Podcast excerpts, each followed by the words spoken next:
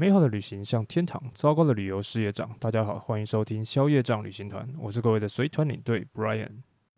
又过了一个湿湿冷冷、风雨交加的一个星期。说真的，这个礼拜的天气状况真的不是太好，除了刮风下雨之外呢，还有地震，所以搞得人的心情呢也不是很美丽。不知道大家是不是有一样的感觉？那在上一周呢，跟大家提到说我这个礼拜要去打疫苗。那现在呢，跟大家分享一下打完疫苗之后的状况。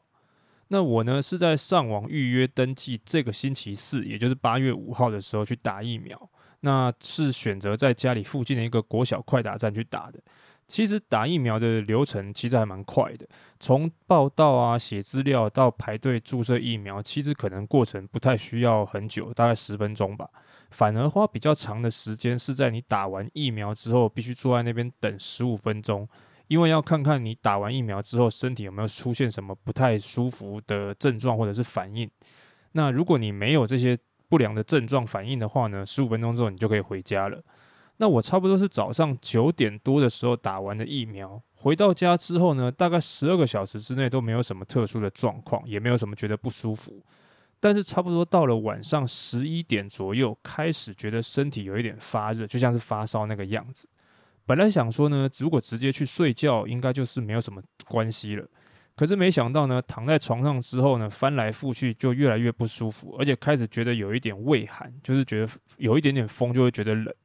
那一直弄到差不多一点，真的身体撑不住了，就觉得赶快去吃一颗止痛退烧药，然后就状况就好一点，就睡觉了。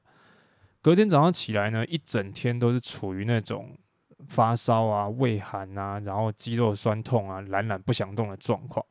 一直到差不多下午吃完晚饭之后，可能状况才稍微缓解一点，就是比较正常了。所以我觉得从打完疫苗一直到身体出现状况，然后到恢复正常，差不多需要三十六到四十八个小时之后才会比较好一点。不知道这样算不算是被疫苗认证过的年轻人的反应？不过，我想接种完疫苗之后的反应呢，应该大家依据身体的状况都不一样。而且呢，听说依照你打的疫苗的种类呢，也会有所不同。像是人家都说呢，AZ 呢是你打第一剂的时候呢，症状会像我这样子比较明显，但第二剂呢就没有什么感觉。但是莫德纳呢反而是相反，第一剂的时候呢没有什么感觉，但第二剂的时候呢反应就会比较剧烈一点。不过呢，因为我也不可能去注射很多种不同的疫苗来做比较。所以，如果有注射过其他种类疫苗的听众朋友呢，也欢迎你跟我分享你打完疫苗之后的感觉。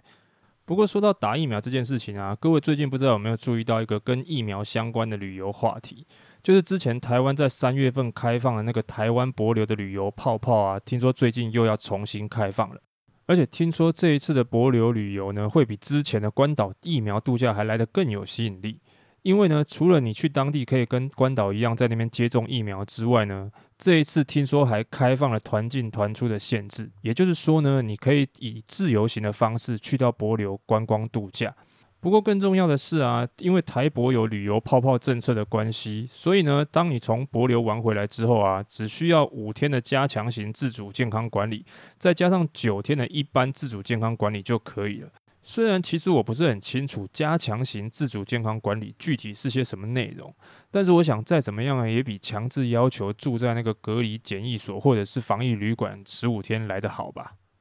不过因为听说这一次的帛琉旅游泡泡二点零呢，打算是在八月中的时候重新启动。那旅行社这边的消息呢，也听说最快的一团是在七夕情人节，也就是八月十四号的时候出发。所以最后是什么样的状况呢？可能也要等到实际上团友出去，然后他们回来之后呢，才会比较清楚。如果之后有什么样的消息呢，我也会在节目当中跟大家分享一下。不过，我想这一周大家比较关注的，应该还是跟奥运相关的新闻比较多。像我自己这个礼拜也有看一些像是羽球跟桌球的现场直况转播。说真的，光是用看的都觉得非常的紧张跟刺激。但是我觉得，不管他们最后拿到了什么样的成绩哦，只要能够代表自己的国家站在奥运这样子的舞台上，我就觉得非常非常的了不起了。不过在这一次这么多的奥运相关报道里面啊，除了台湾选手的各项战绩之外，最吸引我注意的其实是那一位在四强赛的时候跟戴资颖交手，最后拿到女子羽球单打铜牌的印度籍选手辛杜的新闻。因为除了他在戴资颖拿到银牌之后给他的暖心鼓励之外呢，其实他自己本身也是一个很努力在推动性别平权，还有女性月经去污名化的人。而最特别也最夸张的一点是呢，当他拿下了东京奥运的铜牌之后，他的印度同胞们最关心、最在乎的，不是他的比赛战绩，或者是他努力的过程，而是这样子的一个选手，他到底是来自什么样的一个种姓阶级跟家庭的。而在这几天呢，印度又发生了一件让人觉得很遗憾的新闻，就是有一个低种姓的九岁小女童呢，疑似在装水的路上遭到了性侵跟杀害。而且这些嫌疑人呢，还为了不知道是不是要消灭证据，竟然在家属没有同意的状况之下，就强制的火化了这个小女孩的遗体。而当这个事件爆发之后呢，又再度引起了国际的关注，还有印度当地人民对于种姓制度的质疑还有不满。所以今天的这一期节目呢，我也想借这个机会跟大家聊一下我所知道的种姓制度。在我们讲到种姓制度之前呢，我想要先跟大家分享一下关于印度的宗教文化。大家都知道，其实印度是一个宗教色彩非常浓厚而且非常多元的国家。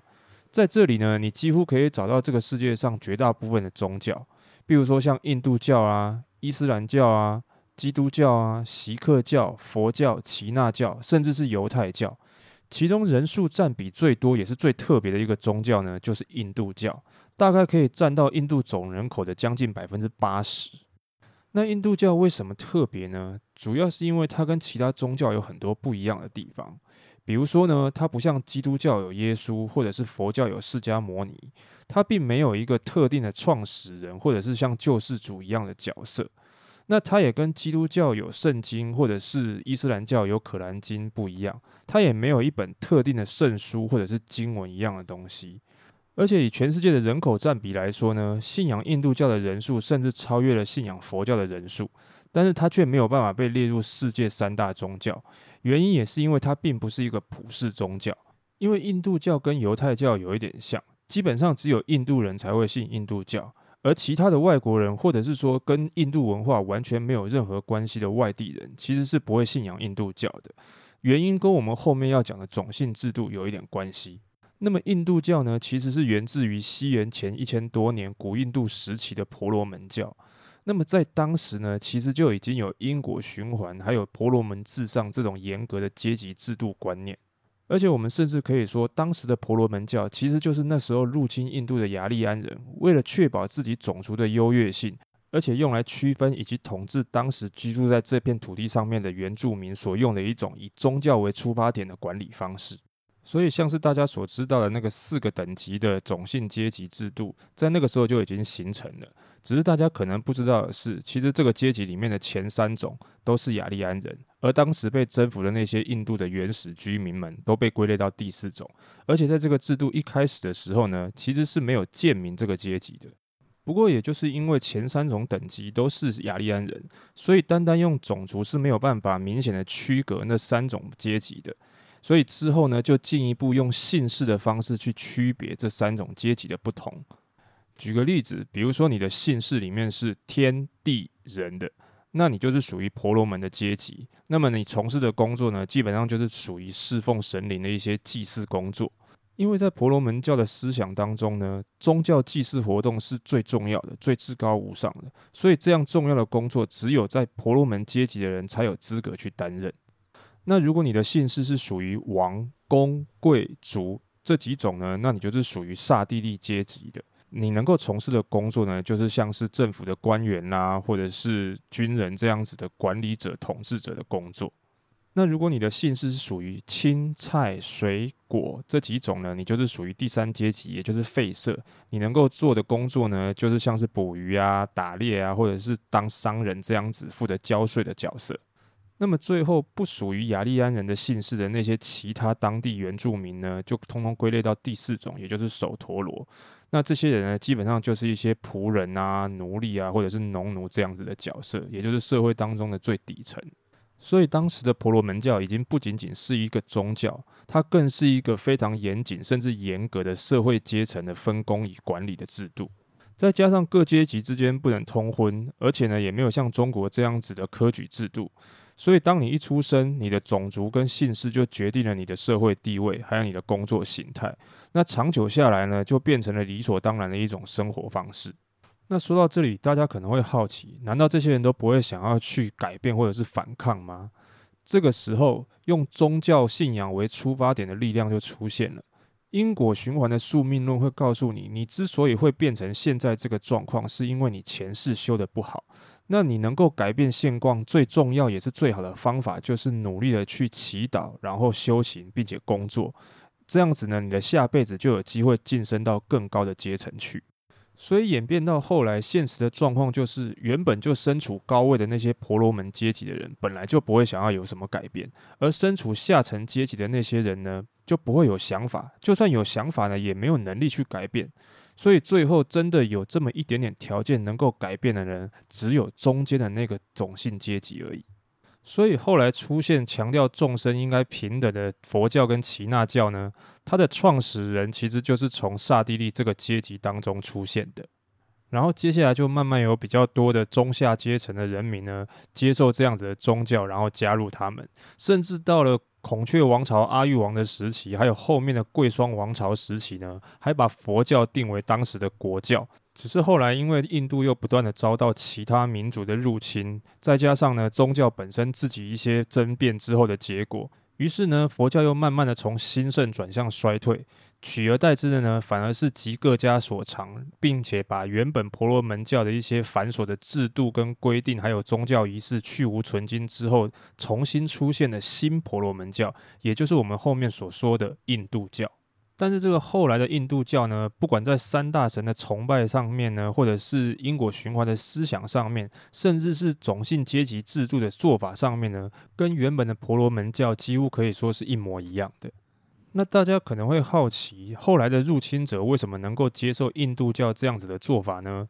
只能说，对于统治者而言，有这样一个以神灵信仰为背景，又有明确而且严格的社会阶级制度的宗教作为统治人民的手段，应该可以说是最适合也最完美的方法了吧。